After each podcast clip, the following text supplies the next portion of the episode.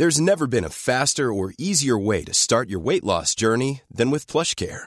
PlushCare accepts most insurance plans and gives you online access to board-certified physicians who can prescribe FDA-approved weight loss medications like Wigovi and Zepbound for those who qualify. Take charge of your health and speak with a board-certified physician about a weight loss plan that's right for you.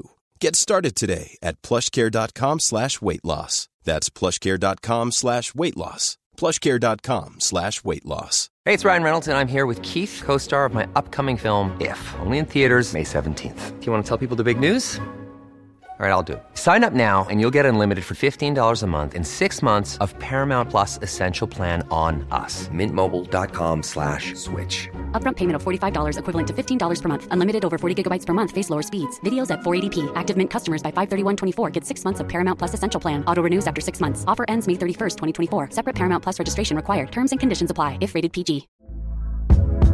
Hey there, it's Michelle Norris. I'm host of a podcast called Your Mama's Kitchen. When I travel, I'm usually looking for a way to find a taste of home when I'm not at home. And one of the things I love to do when I am at home is entertain. And Airbnb allows me to do that. When I was in California recently, I rented a house that had a great kitchen. And when we were sitting around the table, we we're all thinking, we're in someone else's house. Someone could be in all of our homes as well. If you have a home, but you're not always at home, you have an Airbnb. Your home might be worth more than you think. Find out how much at airbnb.com/slash host.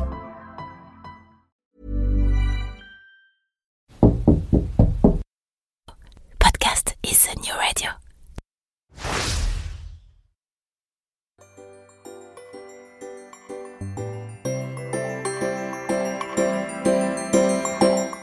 Bon matin Mon nom est Jean-Michel Lhomme et vous vous apprêtez à écouter Fais-tu frette, le podcast où les Québécois expliquent le vrai Québec à un Français fraîchement débarqué. Et croyez-moi, il y a du boulot. Vous avez aimé la saison 1, alors vous allez surkiffer la saison 2. Car cette année, en plus de continuer à explorer la société, la culture et plus globalement le quotidien de la vie au Québec, je me fais fort de vous faire aussi découvrir des personnalités d'ici. Après tout, je le dis souvent, je ne suis pas venu ici pour le Québec, je suis venu pour les Québécois. Et franchement, je suis pas déçu, vous ne le serez pas non plus, parce que célébrités ou illustres anonymes, artistes ou entrepreneurs, aidants ou activistes, il y a ici pléthore de gens absolument incroyables. Vous allez voir, elle va être franchement bien cette deuxième saison. Et sinon, quoi de neuf? Bah, pas grand chose, si ce n'est que depuis quelques mois, il y a une marmotte qui squatte sous le cabinet de mon jardin. Fais-tu frette, saison 2, on ouvre les micros. Bonne émission.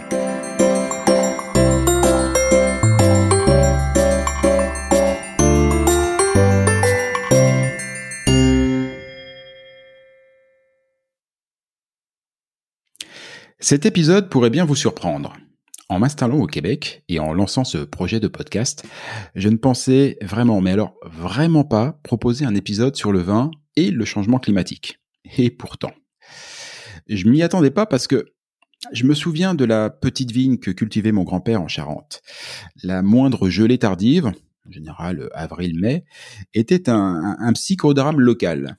Alors une vigne au Québec, j'avoue que pour moi c'était tout, mais alors tout sauf une évidence. Par contre, ce qui est beaucoup moins étonnant, c'est que ce soit une sommelière québécoise qui, la première, se penche sur l'impact du changement climatique sur le vin. Bah oui, il se trouve que le climat ici, c'est un sujet dont on se sent étonnamment tous très proches. Alors pour nous aider à découvrir cette étonnante facette du Québec, mon invité est Michel Bouffard, sommelière, auteur, enseignante et chroniqueuse vin. Bon matin Michel.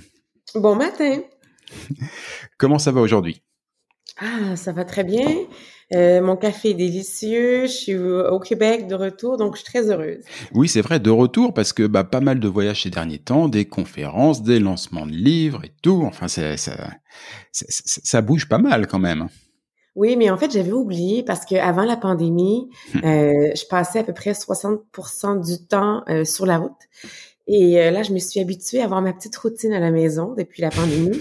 Et donc là, le, train est reparti en septembre et j'ai été partie presque toute l'automne. Donc, j'avais oublié euh, à quel point ça prend beaucoup d'énergie être toujours dans les valises.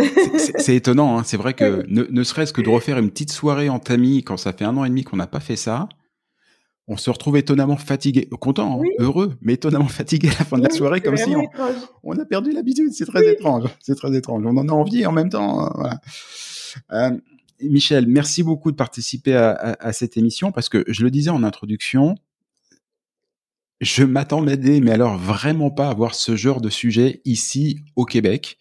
Euh, à vrai dire, même quand j'ai vu qu'il y avait des fruits et légumes qui étaient cultivés au, Québec, déjà j'étais surpris. j'étais persuadé que tout venait de Californie.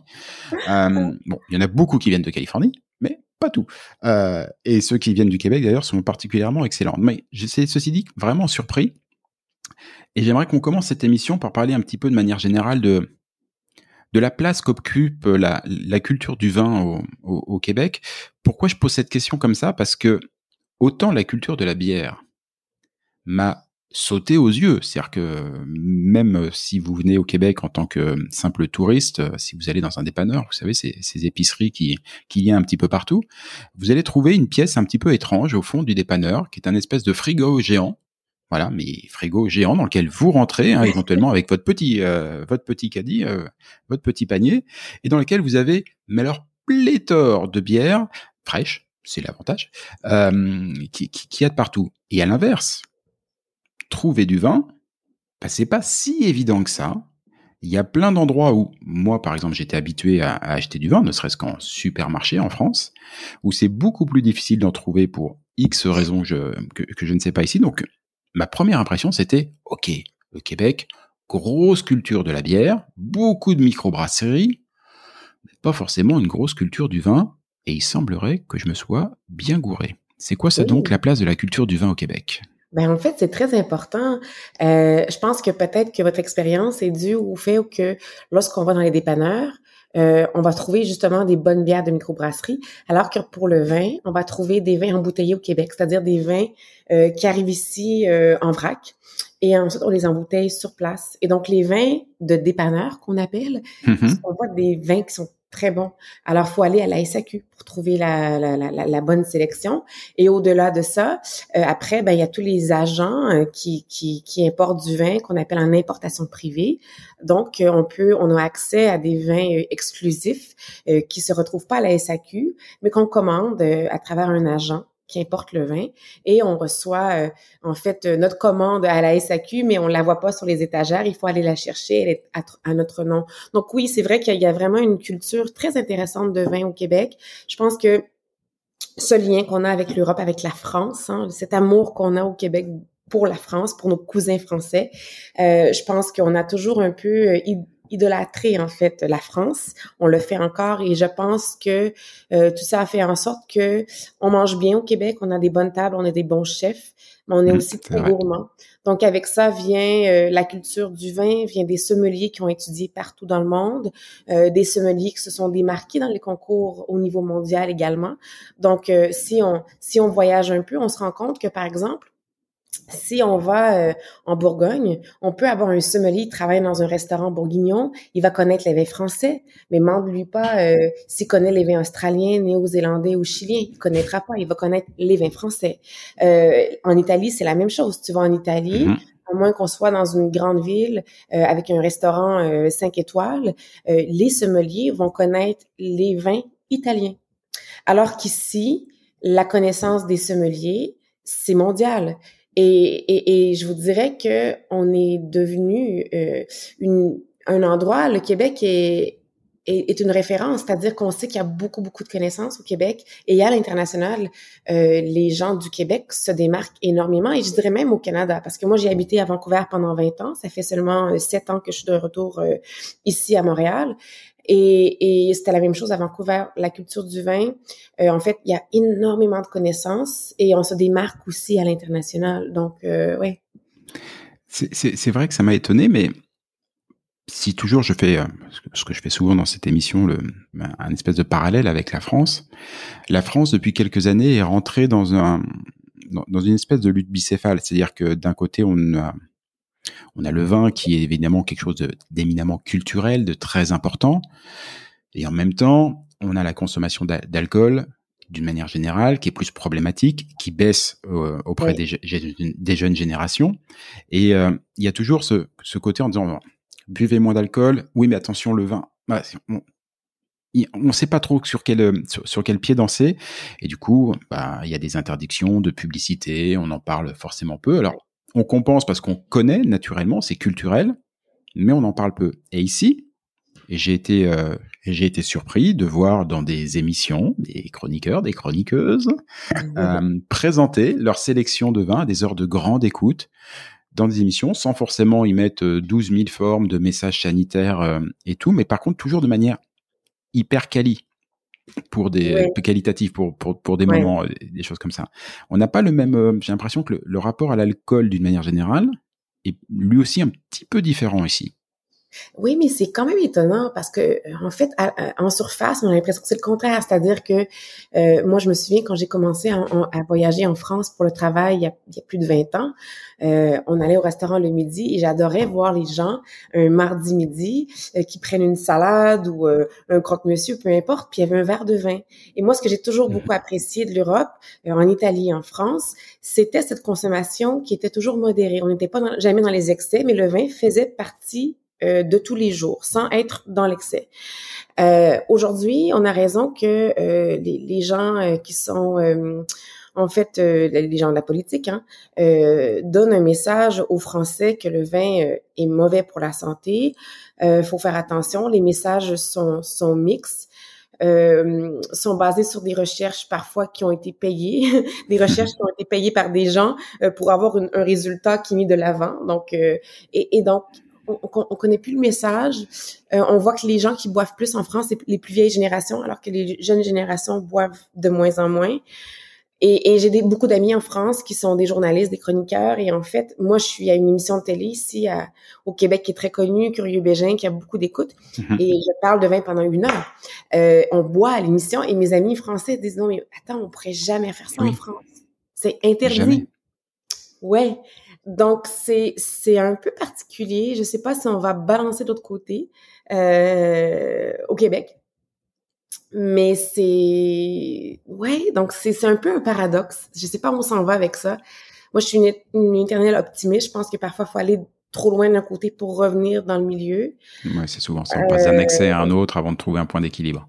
Ouais, donc je sais pas, mais... Euh, J'espère parce que la culture du vin, pour moi, c'est tellement important, ça englobe tellement de choses.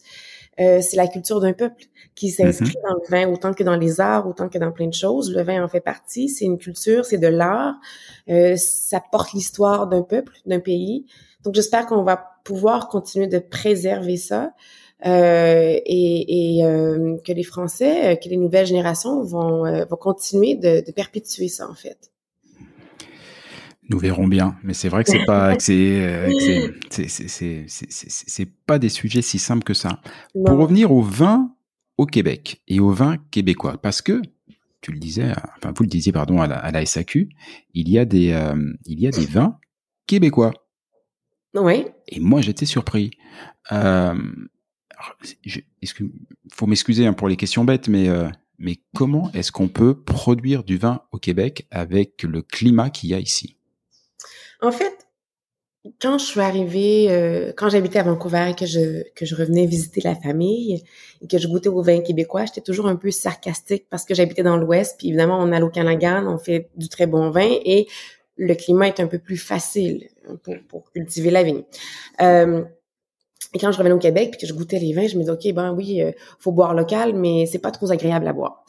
Euh, hein? euh, et, et, ce qu'on a fait en fait pour que ce soit possible, euh, donc la plupart des cépages que vous connaissez, Cabernet Sauvignon, Chardonnay, Sauvignon Blanc, et ainsi de suite, ce sont des cépages qui appartiennent à ce qu'on appelle la Vitis vinifera. Euh, donc ça c'est une catégorie de, de vignes, si vous voulez pour faire vraiment ça très simple, parce que je vais pas rentrer trop technique. Et donc, c'est des espèces de, c'est des cépages qui, qui, appartiennent à l'espèce de vigne Vitis vinifera. Et en fait, c'est que ces, ces vignes-là sont très sensibles au froid. Donc, l'hiver, avec nos hivers très rigoureux, ces vignes mouraient. Donc, ce qu'on a trouvé, ouais, ce qu'on a trouvé comme compromis, on utilisait ce qu'on appelle des hybrides. Et les hybrides, ce sont des cépages qui sont créés avec un croisement entre des cépages qui appartiennent à Vitis vinifera et des cépages qui appartiennent aux vignes américaines, qui est une autre espèce de vigne, mhm. parce que les espèces américaines, en fait, ils peuvent survivre le grand, ils peuvent survivre le grand froid. Donc, euh, en faisant un croisement comme ça, on avait des hybrides, donc des cépages qu'on connaît peu, comme le Saint-Pépin, le Céval blanc, le Frontenac gris, le Frontenac blanc, donc des cépages à part le Vermont, euh, euh, les Finger Lakes à, New York, euh, au Québec, on connaît pas beaucoup ces cépages, mais on les a plantés parce que justement, ils pouvaient survivre les grands froids. Le truc avec les hybrides, euh, on peut faire du vin intéressant, mais la plupart des gens s'entendent que même si on peut faire du vin intéressant, on fera jamais du grand vin avec ces hybrides. Euh, et ce qui a changé le cours de l'histoire au Québec, je vous dirais, c'est euh, l'arrivée du géotextile. C'est-à-dire qu'on a fait du, euh, des expérimentations et puis maintenant, presque tout le monde les utilise. Lorsqu'on termine les vendanges euh, au, à l'automne, on, on, on, on, fait rapidement la taille des vignes et on va couvrir les vignes, on appelle ça du géotextile, c'est des toiles blanches.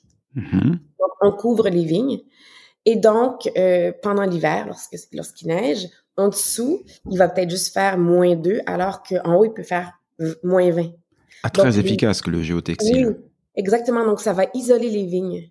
Et, et donc, les vignes euh, meurent pas l'hiver. Euh, donc, le géotextile a changé. Donc, on fait ça pour les hybrides, parce que même certaines hybrides mouraient parce qu'il faisait vraiment très froid. Mais aujourd'hui, le géotextile a permis aux gens de travailler les vitis vinifera. Donc, on retrouve aujourd'hui aussi du chardonnay, du pinot noir. Et là, on commence à voir des vins qui sont plus qualitatifs. Il y a aussi la connaissance de la, viticulture. On était une région qui connaissait, qui avait besoin d'apprendre. Donc là, il y a la connaissance qui s'installe, il y a l'arrivée du géotextile et les changements climatiques. Donc, tout ça fait en sorte qu'on commence ici au Québec à produire, par exemple, des bulles très intéressantes. Je pense au domaine Bergeville, euh, euh, qui produit de très, très belles bulles. Je pense au domaine des Pervenches, euh, qui sont là depuis maintenant 25 ans, qui produisent des beaux chardonnays, des beaux pinots noirs, euh, le domaine Nival. Donc, on commence vraiment à produire de plus en plus de vins qui sont intéressants. On a encore beaucoup de choses à apprendre, mais je pense que le futur est prometteur. Si si j'ai affaire à, si j'ai face à moi un amateur de vin demain mhm. et que je veux lui faire euh, goûter un vin québécois, mm. je lui propose quoi? Ben, je pense qu'il faut proposer deux choses. Je pense qu'il faut proposer un vin fait à partir d'hybrides parce que ça fait partie de l'histoire du Québec. Je pense que ça, c'est mhm. quand même la typicité c'est quand même assez unique dans le monde. On n'a pas tant de places dans le monde qui font ces vins-là. Donc, je pense que ce serait intéressant de faire goûter, par exemple, un Céval blanc. Parmi tous les, euh, les hybrides, euh, le Vidal et le Céval blanc, c'est deux hybrides blancs. C'est deux cépages blancs, l'hybride que j'aime mieux. Donc, je dirais, ben, on peut goûter euh, un Céval blanc euh, ou même les vins, les, les bulles faites à partir d'hybrides. Par exemple, je parlais du domaine Bergeville. ils font des bulles à partir d'hybrides. Et donc, pour moi, ça, les bulles, pour faire des bonnes bulles, il faut que tu aies des cépages qui aient beaucoup d'acidité. Donc, si on mélange euh, les, hybrides avec l'acidité, je pense que c'est des vins qui expriment vraiment le terroir nordique du Québec. euh, donc, je pense qu'il faut commencer avec ça. Puis après, pour montrer euh, ce qui est possible, moi, je servirais, par exemple, le pinot noir du domaine Nival. Parce que là, on a plus la nouvelle génération euh, qui est Vitis vinifera, qui montre vers où on peut s'en aller. Donc, c'est ce que je ferais. Une autre chose qui m'a étonné, pourtant j'ai face à moi une sommelière, on le disait, en plus il y a les sommelières et sommeliers du Québec sont, réputés parce qu'ils ont une connaissance très mondiale, très très holistique un petit peu de leur art. et pourtant, il semblerait, je dis bien il semblerait, c'est peut-être encore une boulette, euh, qui est pas forcément énormément de sommeliers dans les restaurants, puisque je vois énormément de restaurants qui affichent en énorme sur leur devanture apportez votre vin. Chose que je n'imaginerais jamais, euh, jamais en France, puisque le moindre petit euh, troquet et tout va forcément euh, non seulement nous proposer du vin, mais en plus si on, on a le mauvais goût d'en apporter, on va se faire foutre dehors en moins de deux, euh, parce que c'est une grosse valeur ajoutée pour eux, c'est un, bénéfice de marge. Et ici, on nous propose d'apporter notre vin. Oui, c'est vraiment typique au Québec, on n'a pas vraiment ça ailleurs euh, au Canada. Euh, ça demeure quand même un petit pourcentage des restaurants. Euh, on a des sommeliers partout. Euh, ah d'accord. Alors c'est juste parce que moi j'ai vu des grosses, euh, des, des on va dire des grosses publicités de vin avec écrit apportez votre vin comme si c'était un, un atout. Euh, ça demeure, ça demeure vraiment une minorité. Si on pense aux grands restaurants comme le Toqué, comme la Chronique, qui sont vraiment des institutions ici à Montréal, ils ont un sommelier. Ensuite, on n'a pas nécessairement, puis et parfois peut-être que, peut que le restaurant n'a pas un salaire pour payer le sommelier qui fait que le service du vin, mais il va avoir quelqu'un qui va qui va être en charge de la carte des vins et qui va servir et faire le service du vin en même temps. Euh, non, on a on a de très très grands sommeliers aussi au Québec. Moi, j'en suis fière. Hein. C'est quand on va à l'international, on se démarque parce qu'on a on se distingue par les connaissances. Donc oui, on a beaucoup de très très bons sommeliers dans plusieurs restaurants, apporter notre vin, ça demeure quand même un petit, petit pourcentage de ce qui est, de ce qui est là. On a beaucoup de bars à vin, on a beaucoup de bars à vin aussi qui sont très, très intéressants au Québec. Ben voilà, petit pourcentage, mais grosse affiche, et forcément, je me suis fait avoir. Euh, le deuxième aspect que je voulais qu'on évoque, et on, l'a on a commencé à l'aborder avec cette nouvelle génération de vin, euh, qui doit donc euh, beaucoup à cette à, cette toile, mais qui doit aussi, ça a été prononcé un peu au changement climatique. Alors le changement climatique, c'est peut-être une opportunité pour euh, pour produire du vin au, Québec, mais c'est quand même une inquiétude mondiale. Et, euh, et j'ai face à moi quelqu'un qui euh, en est visiblement très consciente, puisque euh, vous avez créé il y a quelques années déjà Testing Climate Change, qui est un événement autour de la question du, du changement climatique pour le vin. Et pour, euh, pour terminer la présentation de cette partie, euh, et là aussi ça fait écho au début et de ses voyages un petit peu en, en France et à l'international qu'il y avait, il a la sortie toute récente d'un livre qui a été coécrit avec Jérémy Kuckerman et Hervé Kennel, qui s'appelle le livre Quel vin pour demain? Le vin face aux défis climatiques. Oui. Et c'est vrai qu'on n'y avait pas pensé à ça, mais aussi euh, comment on aborde le sujet? Mais en fait, c'est un sujet qui, qui est aujourd'hui le goût du jour, si on peut dire, parce que là, on, le mur est arrivé. Finalement, le mur, on, fonce dans le mur, donc on n'a mm. pas le choix. On se réveille un peu trop tard. Euh, mais moi, en fait, c'est un sujet qui m'interpelle depuis 2005. Euh, donc, je suis dans les recherches depuis 2005 et je me souviens en 2005, quand j'ai commencé à m'intéresser à ça, euh, j'essayais de trouver en ligne euh, des gens qui s'étaient penchés sur la question autour du vin, la viticulture il y avait peu de gens qui avaient fait des recherches et j'avais trouvé un scientifique qui était basé en Oregon et à l'époque, hein, il, enregistrait des informations sur euh, des disques et euh, sur des CD. Il me les envoyait par la poste pour me donner de l'information. Donc, il n'y avait pas toute cette information qu'on connaît aujourd'hui. Donc, ça pour dire que je suis là-dedans depuis très, très longtemps, bien avant que ça devienne le goût du jour. Euh, et la conférence, la première conférence a vu le jour en 2017 parce que en 2005, quand quand j'ai commencé à m'y intéresser, j'étais plus j'étais plus jeune dans ma carrière du vin euh, et je me suis dit euh, un jour quand j'aurai plus de connaissances et plus de connexions, je ferai quelque chose autour de ça. Et, et pour moi, euh, ce qui était important, c'est de mettre de l'avant les solutions. C'est-à-dire que lorsqu'on écoute la radio, là, on voit la télé, les nouvelles, c'est tout le temps la catastrophe. Alors là, il y a eu tant de grêle qui a détruit tant de vignes. Il y a eu les inondations, les donc c'est tout le temps, on nous met tout le temps la catastrophe. On parle rarement des solutions. Et ça, ça me gêne beaucoup. Ça me gêne beaucoup parce que on peut bien parler des catastrophes euh, pendant qu'on longtemps aussi longtemps qu'on veut, mais si on si on propose pas la solution, on va pas rien on va pas rien faire. Et euh, l'autre chose, c'est que on se sent des fois dépassé par tout ça, on sait pas par où commencer. C'est tellement gros qu'on sait que c'est là, mais on sait pas par où commencer. Donc moi, la conférence et le livre est juste une continuité de ça en fait. C'était de réunir les plus grands experts au monde pour, bien sûr, il faut faire l'état des lieux pour pouvoir parler des solutions, mais la conférence est vraiment axée sur les solutions, de la vigne au verre. Et, et le vin, c'est quelque chose qui est très fragmenté, c'est-à-dire que le viticulteur qui fait son vin est dans ses vignes, puis il y en a beaucoup à faire. Il faut qu'il s'occupe de ses vignes, il faut qu'il fasse son vin. Il y a peut-être euh, 10 marchés ou 50 marchés dans lesquels il exporte, donc il faut qu'il fasse affaire avec des agents partout dans le monde. C'est un travail très complexe.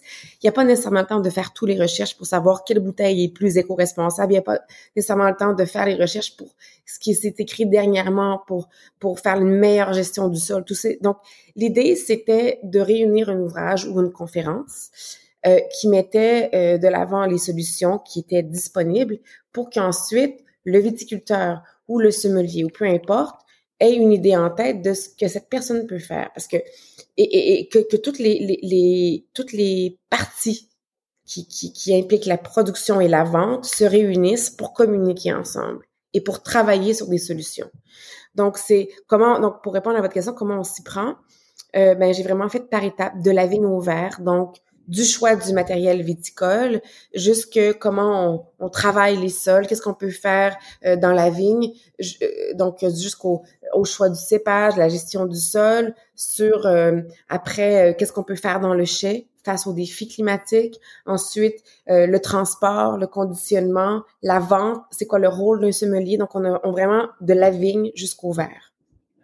C'est vrai que c'est c'est quelque chose quand même moi-même hein, quand j'ai abordé le quand j'ai commencé à préparer l'émission, dès que j'ai euh, que j'ai vu euh, 20 changements climatiques, j'ai tout de suite pensé à la production. Mais c'est vrai que la production du vin, c'est au final une petite partie, en tout cas de l'industrie, pas forcément de l'AC, parce que c'est c'est des mois et des mois de travail pour le pour le producteur, mais au final sur l'industrie, ça n'est qu'une petite partie. Et ne se concentrer que sur la production n'aurait pas forcément euh, beaucoup beaucoup de sens. Euh, une, question que je me, une réflexion que je me faisais dans, dans une précédente émission, je crois que c'était l'émission numéro 3, donc ça date un peu avec Gilles Brien qui est météorologue québécois. On discutait ensemble de, des changements climatiques et il m'expliquait, alors je, je, schématise toujours un peu pour, euh, pour aller plus vite, mais que les, les changements climatiques avaient été euh, perçus plus durement et plus rapidement là où le climat était un petit peu plus extrême, et donc, à l'inverse, mmh. là où les climats étaient un peu plus tempérés, euh, on va dire que les changements étaient peut-être moins flagrants ou un peu plus tardés à se faire ressentir. Et donc forcément, la prise de conscience peut-être un petit peu plus difficile à se faire. Or, de ma connaissance, les climats tempérés, comme la France, c'est quand même plutôt des environnements qui sont assez, euh, assez porteurs pour la culture du vin. Et du coup, je me demandais, est-ce que l'accueil dans les grands pays producteurs de vin, comme la France, comme l'Italie, euh, est-ce que l'accueil de ce sujet a été, euh, a été facile ou il a d'abord fallu euh, vraiment faire un gros, gros travail de, de conviction pour que les gens se, se rendent compte de l'urgence? Ben, ça, je peux pas parler pour la population, c'est-à-dire que moi, le livre a vraiment été écrit.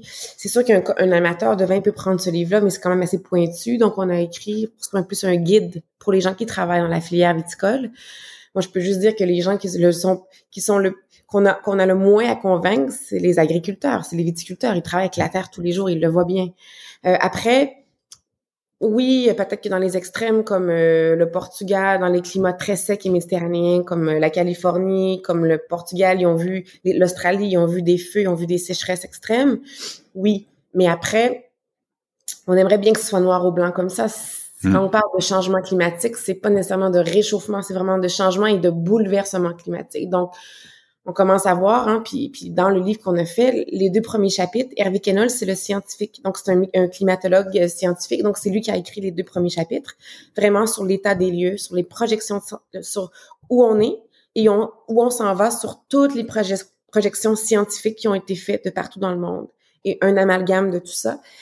Et il y a des divergences d'opinion sur vers où on s'en va, mais on est tous d'accord qu'on s'en va vers plus d'extrêmes, mais pas juste dans les régions euh, où est-ce que, par exemple, euh, c'est déjà sec, comme euh, l'Australie ou l'Afrique du Sud ou l'Espagne le Portugal ou le sud de la France, par exemple.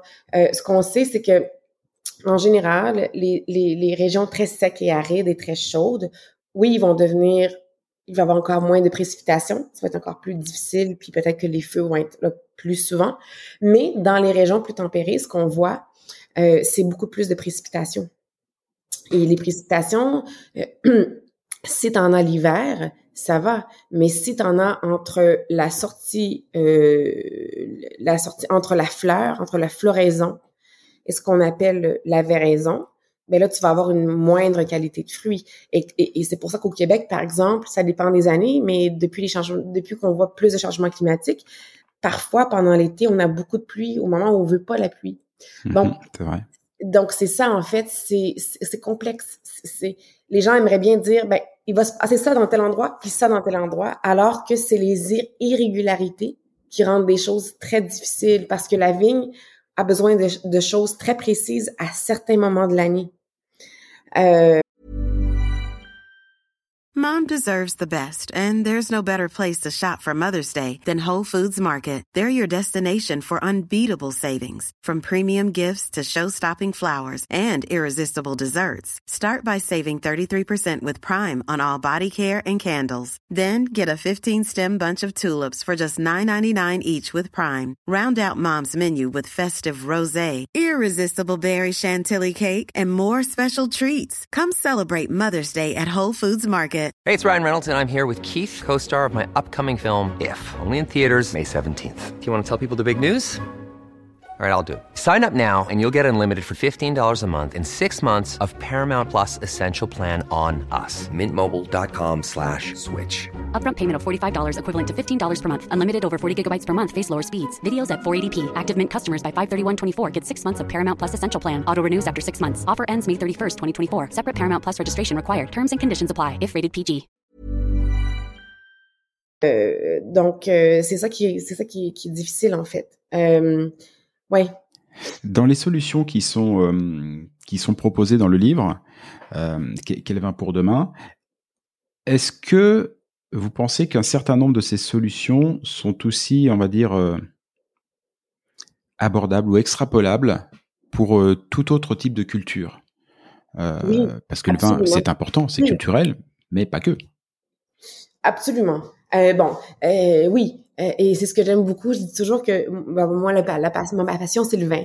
Et, je dis aux gens, si on peut communiquer ça aux consommateurs et qu'on peut être un peu les porte-parole, après, les gens prennent conscience de, certaines choses. Puis, en fait, ça commence à, à déteindre sur notre vie. On, sais, euh, moi, je sais que ben, un de, des personnes qui m'a toujours beaucoup inspiré, bien avant que ce soit le ministère de l'Environnement, c'était Stephen Guilbeault. Et mm-hmm. euh, Stephen Guilbeault, que je, que je connais bien, qui, qui a été, qui m'a toujours beaucoup soutenu dans ma démarche. Euh, et euh, d'ailleurs, c'est lui qui a ouvert ma première conférence en 2017. Euh, et, et Steven, je me souviens à un moment donné, je, lui, je faisais une entrevue avec lui, puis je lui ai dit, euh, je me sens dépassée par tout ça, tu sais. Par où on commence? Tu sais, par où on commence? Il m'a dit, tu sais, si chaque personne commençait par sa passion et se chercher, comme se questionner. Donc, si ta passion c'est les vêtements, toute l'industrie du vêtement hein, peut polluer. Donc, tu commences. Oh, oui. Hein? Alors, on peut commencer par ce qui nous passionne et après, nécessairement, tu prends conscience de d'autres choses qui influencent le reste de ta vie. Et moi, mon intérêt pour les changements climatiques dans le vin a fait en sorte qu'aujourd'hui, dans ma vie, j'ai fait beaucoup de changements qui ont rien à voir avec le vin. Donc, donc, je pense que oui, tu sais, quand on parle du vin, par exemple, je dis toujours aux gens, euh, si vous prenez une bouteille à la SAQ et qu'elle pèse un kilo, faut pas l'acheter. Parce que le conditionnement, c'est un tiers, en général un tiers dans l'empreinte carbone d'une bouteille de vin. Donc, il n'y a aucune raison en 2021 qu'un producteur mette du vin dans une bouteille lourde le produit n'est pas meilleur parce qu'il est dans une bouteille lourde. Euh, donc, euh, si on voit une bouteille lourde, on a un droit de vote en disant tu fais ça, moi je la jette pas. Je vais choisir une bouteille allégée. Donc, je dis si vous prenez la bouteille et que vous avez besoin de vos deux mains pour la tenir, il faut la laisser derrière. Donc, après, il y a, y a OK, le, conditionnement. Le conditionnement, c'est dans tout ce qu'on mange. Il faut apporter nos contenants chez le boucher. Faut, donc, donc, ça, c'est juste une partie. Après, l'agriculture, je crois que j'ai vu un, documentaire qui m'a énormément touchée. Je l'ai vu deux fois, puis je veux le revoir une troisième fois. Puis là, je suis, je suis un peu devenue maniaque d'un de, homme qui s'appelle Alan Savory. Mais le documentaire, c'est sur Netflix, vous pouvez le voir. Euh, ça s'appelle Kiss the Ground.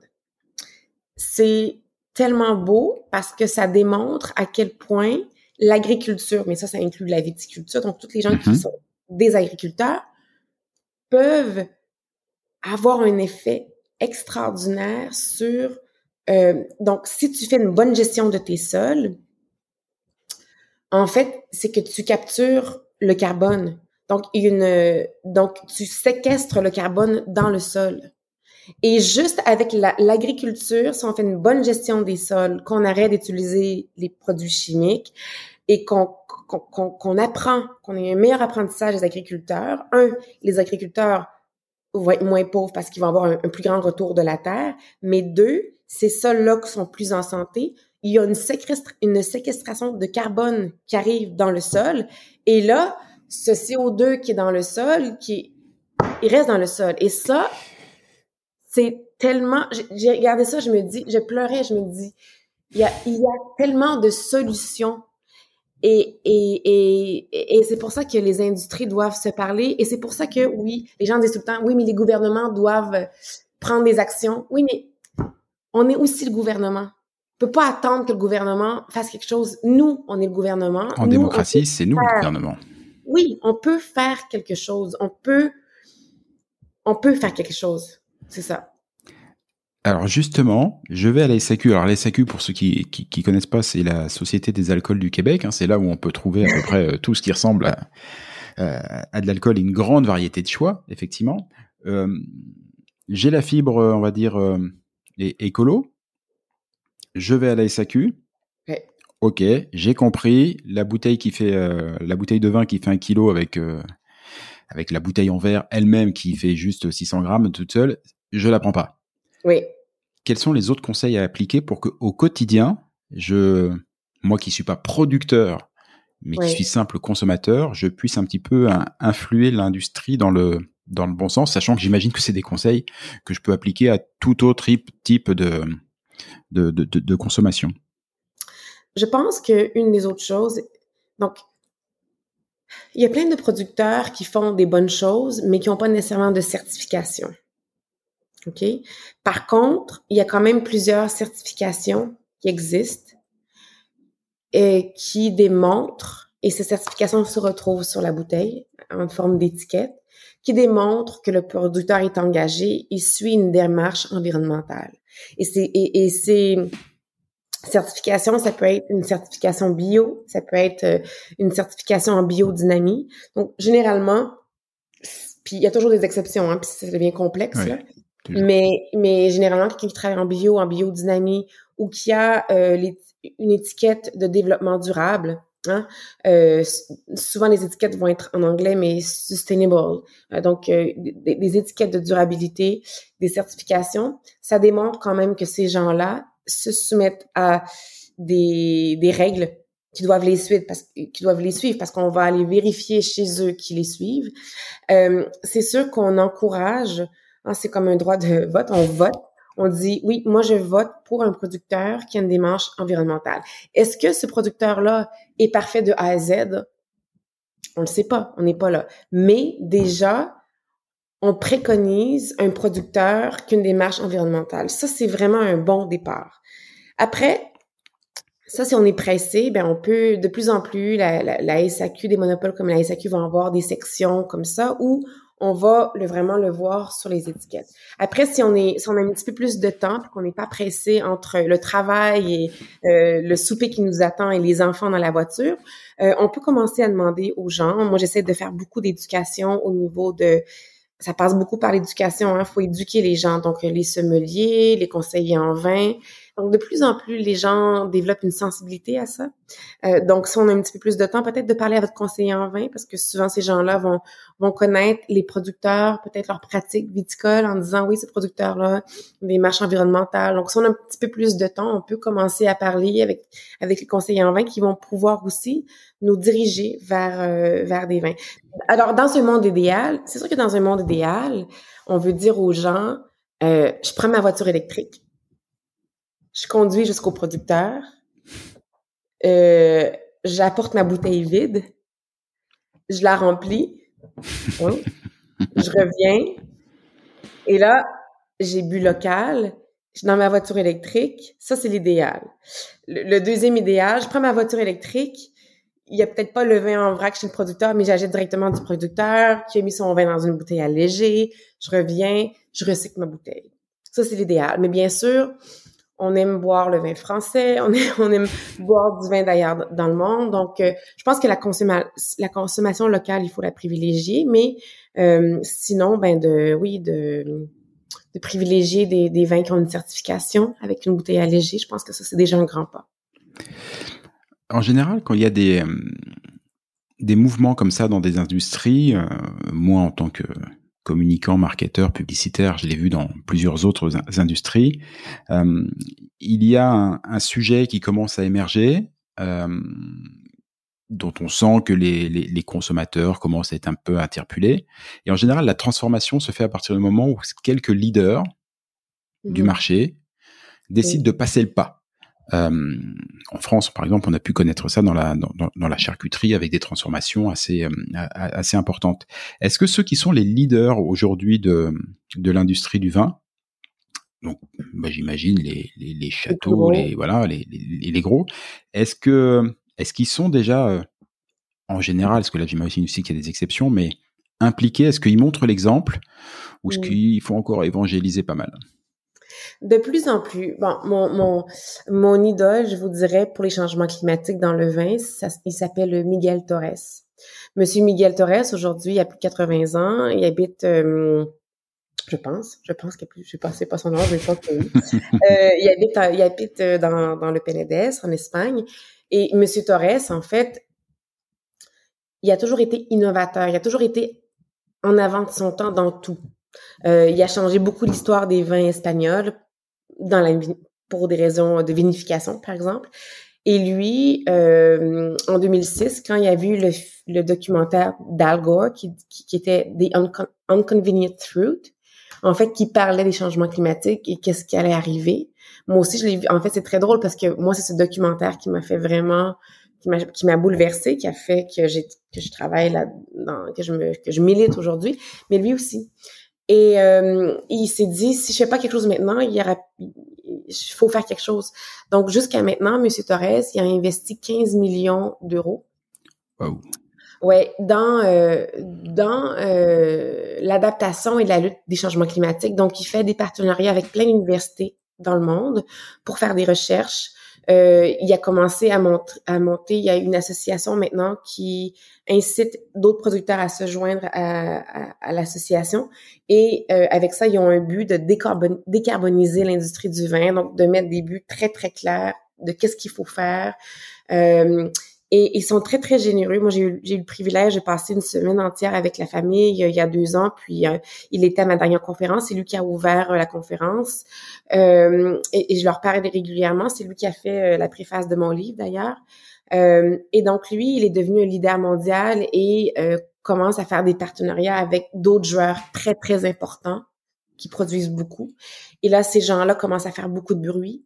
Euh, donc, je pense qu'il faut les deux. En fait, il faut des domaines euh, qui produisent beaucoup pour euh, pour parler et pour faire les changements. Il faut aussi des domaines peut-être plus petits et prestigieux qui parlent fort aussi. Et ça, on commence à le voir aussi, je pense, à des producteurs comme Pontet-Canet, par exemple, à Bordeaux, très prestigieux. Donc, on commence à le voir de plus en plus et, et, je pense que les gens, puis les gens vont être sarcastiques, ils vont dire oui mais pardonnez-moi pour, pour, pour l'expression anglaise, il y a du greenwashing. Euh, vrai. Puis puis il y en a qui vont qui vont qui vont qui vont prendre la vague parce qu'ils savent que c'est du marketing parce que mm. moi je me dis ok si pour eux le marketing c'est qu'ils adoptent les bouteilles allégées ben qu'ils fassent du marketing ben qu'ils fassent du marketing donc mm. donc tant mieux tant mieux est-ce que ça va être parfait? Est-ce qu'ils le font pour les bonnes raisons? Au final, la planète, si le, CO2 descend, que ce soit pour des hmm. bonnes raisons ou pas, il va avoir descendu. Donc, moi, je pense qu'il y a de plus en plus de gens. Puis moi, j'ai vu la différence en 2010, parce que quand je fais une conférence, j'ai besoin de commanditaires parce que je fais tout toute seule, donc euh, de A à Z. Donc, j'ai c'est moi qui, qui produit, qui trouve l'argent, qui anime, qui trouve les conférenciers. Euh, donc, euh, c'est un travail colossal et j'ai besoin d'aide financière. C'est ouais. Et en 2017, quand j'ai fait la première conférence, puis j'essayais de trouver des commanditaires, c'était impossible ou très difficile. Les gens voulaient pas être associés au changement climatique parce que ça avait une connotation négative. Alors que là, après trois conférences, cette année, pour la première fois, les gens m'appelaient en me disant, je veux faire partie de ta conférence, je veux donner, je veux t'aider. Ça, c'est, c'est un changement assez rapide en quelques années. Ah oui, seulement, en seulement trois ans. Ouais. Mais c'est vrai qu'il y a une prise de conscience qui est en train de se faire, qui est, euh, qui est assez, euh, qui est, qui est assez énorme, qui est pas parfaite, qui est certainement pas suffisante, mais mais qui est assez énorme. Et en trois ans, c'est c'est fou de passer d'un d'un d'un extrême à un autre. D'ailleurs, euh, pour en revenir à ce qu'on disait sur le marketing et le choix de passer aux, aux, bouteilles allégées, mais ça prouve bien, ça prouve bien que les, les consommateurs, d'une manière générale, donc nous tous, avons véritablement la main, parce que les changements vont être initiés par des gens qui sont convaincus, et puis, il y a des gens qui sont pas convaincus, dont le seul intérêt, c'est de faire de l'argent. Sauf que si demain on arrive à les convaincre que pour faire de l'argent, il faut qu'ils fassent des bouteilles allégées, qu'ils soient, qu'ils aient des démarches plus vertueuses, ils hésiteront pas à le faire. Ils le feront pas par conviction, ils le feront pas parce qu'ils veulent sauver la planète, ils le feront pour leur portefeuille. Oui. Oui, mais ils le feront. Exactement. Et on a vraiment, tu sais, moi je dis toujours, qui aurait dit que quand tu vas à la SAQ maintenant, tu as une section entière de vins oranges. Ce sont des vins blancs qui sont faits comme des vins rouges avec un contact sur peau. C'est des vieilles techniques euh, qu'on avait en Géorgie, en Armanie, euh, il y a longtemps, longtemps. Et, et, et il y a 20 ans, c'était des vins très niches que personne ne connaissait. Mais les sommeliers ont commencé à réintroduire ces vins, les consommateurs ont aimé. Donc, qu'est-ce que la SAQ fait? Ben, ils ont une section entière de vin orange. Donc oui, le consommateur, on a vraiment, vraiment, vraiment un pouvoir. Ils vont suivre les tendances, ils vont vouloir vendre ce que les consommateurs veulent avoir, vraiment. Ah oui, c'est sûr. Alors Michel, je suis désolé parce que je m'apprêtais à, presque conclure cet entretien, mais on va se reprendre un petit cinq minutes. Euh, euh, le vin orange, alors, que, alors pour moi, il y a du vin blanc, il y a du vin rouge, euh, il y a du rosé. Il y, a, il y a du vin gris. Mon grand-père, dont on parlait et tout, faisait du vin gris, ce qu'il appelait du, du, du, vin gris. Mais alors du vin orange, c'est la première fois de ma vie. Il faut dire que je passe pas mes dimanches à la SAQ non plus. Euh, c'est la première fois de ma vie que j'en entends parler. C'est quoi ça donc?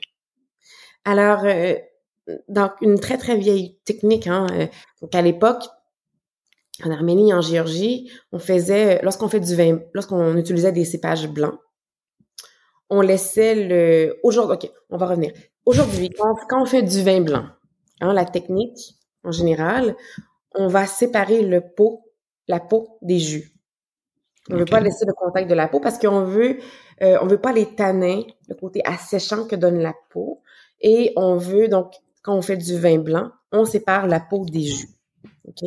Avec le vin rouge, comment, comment on va avoir la couleur? Est-ce qu'on va laisser le jus macérer avec la peau? Et là, on va extraire la couleur et les tanins. Il y a très, il y a des milliers d'années, comment on faisait le vin, on n'avait pas nécessairement compris toutes les techniques de vinification. Puis, euh, on, faisait du vin blanc, on laissait macérer le blanc sur les peaux. OK. si tu laisses macérer ton blanc sur les peaux, ça donne une amertume, ça donne une couleur plus orangée. C'est des vins qui sont un peu entre le blanc et le rouge comme style parce que c'est tannique, c'est c'est ça assèche, hein, il, y a, il y a beaucoup de caractère, c'est assez prononcé comme goût aussi. Euh, et et, et, donc, on a, on a laissé cette technique, cette vieille technique de côté. Et dans les dernières années, il y a un peu un retour à l'ancienne. Et il y a des producteurs, en fait, qui, dans les années 90, surtout dans la région de Friuli, en Italie, euh, par exemple, qui, qui, se sont qui, qui, font des vins comme ça.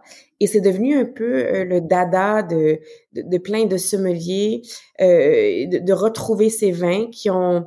C'est des vins qui sont intéressants à la table parce que tu, tu peux faire des bons accords, euh, des accords intéressants, et c'est très favorable pour les cépages aromatiques. Donc, les cépages qui sont plus florales, comme le Gewürztraminer, euh, le, le muscat, parce que en fait, le côté aromatique du cépage, on le retrouve beaucoup dans la peau. Donc, si tu vas euh, laisser le jus en contact avec la peau, tu vas extraire ces aromatiques, mais aussi un côté tannique.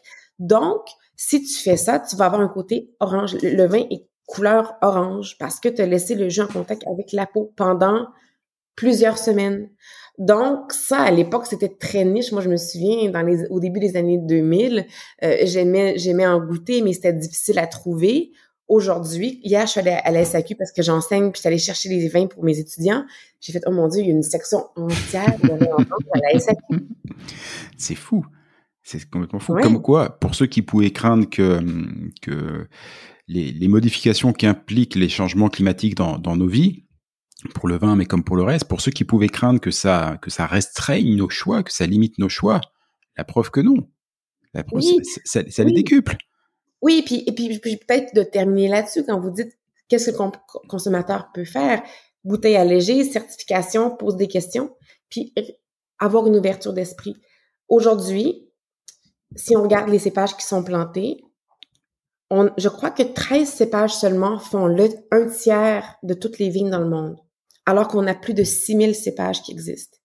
Donc, avec les changements ah climatiques, on commence à redécouvrir des cépages qui sont des cépages autochtones, qui sont moins connus, mais qui sont peut-être plus adaptés aux changements climatiques et qui vont prendre moins d'eau, par exemple, qui vont être plus adaptés aux conditions extrêmes. Donc, je dirais aux consommateurs, dans les prochaines années, vous allez voir arriver sur les étagères peut-être des vins que vous connaissez pas, des régions que vous connaissez moins. Soyez curieux, essayez, vous allez faire des belles découvertes et il y a tout un monde à découvrir et qu'on va découvrir, je crois, encore plus euh, avec les changements climatiques.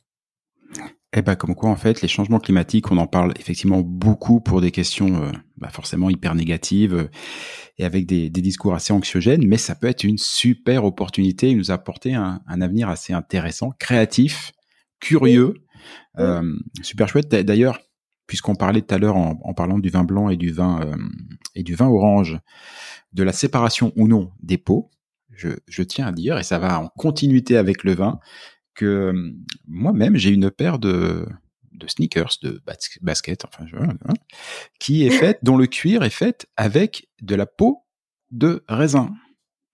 C'est une ah! petite société qui est basée en région évidemment bordelaise, hein, voilà, euh, une petite startup qui s'appelle Zeta qui fait des baskets absolument super. voilà. dessus, oui. Voilà, et c'est vachement bien. Ça fait euh, un peu plus d'un an que je les porte. Elles ont pas bougé. Euh, elles ont strictement rien à envier avec le reste. Et voilà, c'est comment utiliser cette peau de raisin dont on ne savait que faire. Et eh ben on en fait des baskets et c'est super. Ça évite, ça, ça évite plein de choses. Il y a plein de solutions à trouver là-dedans. C'est chouette. Oui, en fait, puis je, je vous dirais que hum, cette quête euh, et, et, ce travail que je fais depuis 2005 sur les changements climatiques. Et ça a été encore plus évident cette année en faisant les recherches vraiment approfondies pour le livre, c'est que les solutions sont vraiment là. Il faut juste les mettre en place. Il y a vraiment des solutions. Tu sais, j'aimerais bien qu'on on, on dise aux nouvelles, au lieu d'arrêter de nous faire peur, de dire voici ce qu'on peut faire. Et les solutions sont là, faut juste les mettre en pratique. Il n'y a plus qu'à, euh, en tout cas, on va essayer de diffuser au maximum ce balado pour que au moins il fasse euh, ce œuvre euh, dans ce sens-là. Et puis pour le reste, si les autres médias pouvaient nous filer un petit coup de main, ça serait effectivement pas trop mal.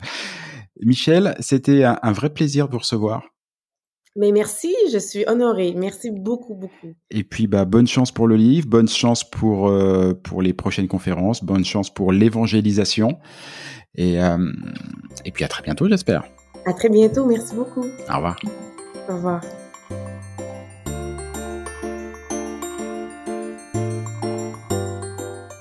Et voilà, Fais-tu frette, c'est fini pour aujourd'hui. Si vous êtes arrivé jusque-là, bravo, vous avez vraiment toute mon admiration. Mais bon, c'est probablement parce que cela vous a plu au moins un petit peu. Ou que vous êtes alors complètement maso. Bah, par défaut, j'opte quand même pour la première hypothèse. On va dire que c'est mon côté optimiste. Alors s'il vous plaît, rendez-moi service. Partagez ce podcast, parlez-en à vos amis, abonnez-vous et surtout, surtout, donnez-lui une note. Alors juste pour info, même si ce programme reste évidemment très perfectible, inutile de mettre un 3 ou un 4 sur 5. Au royaume d'Apple et consorts, il n'y a que le 5 sur 5 qui compte. Eh oui, c'est le jeu ma pauvre Lucette. Alors je compte sur vous.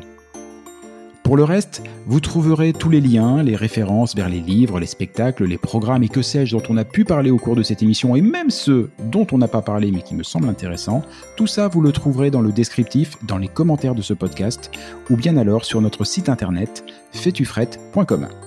Sur ce même site, vous avez d'ores et déjà la possibilité de vous inscrire à l'indispensable newsletter hebdomadaire que nous vous préparons et qui sera lancé très prochainement et j'y annoncerai les prochaines émissions et partagerai avec vous des articles, des infos, des bons plans qui pourraient bien nourrir votre curiosité à propos du Québec. Enfin justement, puisque vous êtes curieux, je suis sûr que vous avez des questions, des suggestions, que vous aimeriez qu'on traite tel ou tel sujet. Eh ben, je ne demande qu'à vous lire. Envoyez-moi un courriel. Oui, oui, oui, j'ai bien dit courriel. Envoyez-moi un courriel à l'adresse suivante. Fais-tu frette en un seul mot, tout attaché, sans espace, sans tirer ou quoi que ce soit. Donc, fais-tu frette à commercial. Ah oui, oui, oui j'ai oublié aussi. Ici, on ne dit pas at ou arrobase, on dit à commercial. gmail.com. Bah, j'avoue, c'était pas très clair tout ça. On récapépète depuis le début, vous allez voir, c'est très simple. Fais-tu frette F-A-I-S-T-U-F-R-E-2-T-E à commercial gmail.com. Pas compliqué. Vous vous souvenez qu'au tout début de cette émission, je vous ai dit qu'au Québec, on ne disait pas bonjour, mais bon matin. Et pour cause Car ici, pour se dire au revoir, on se souhaite de passer un bonjour. Alors bonjour à tous et à tantôt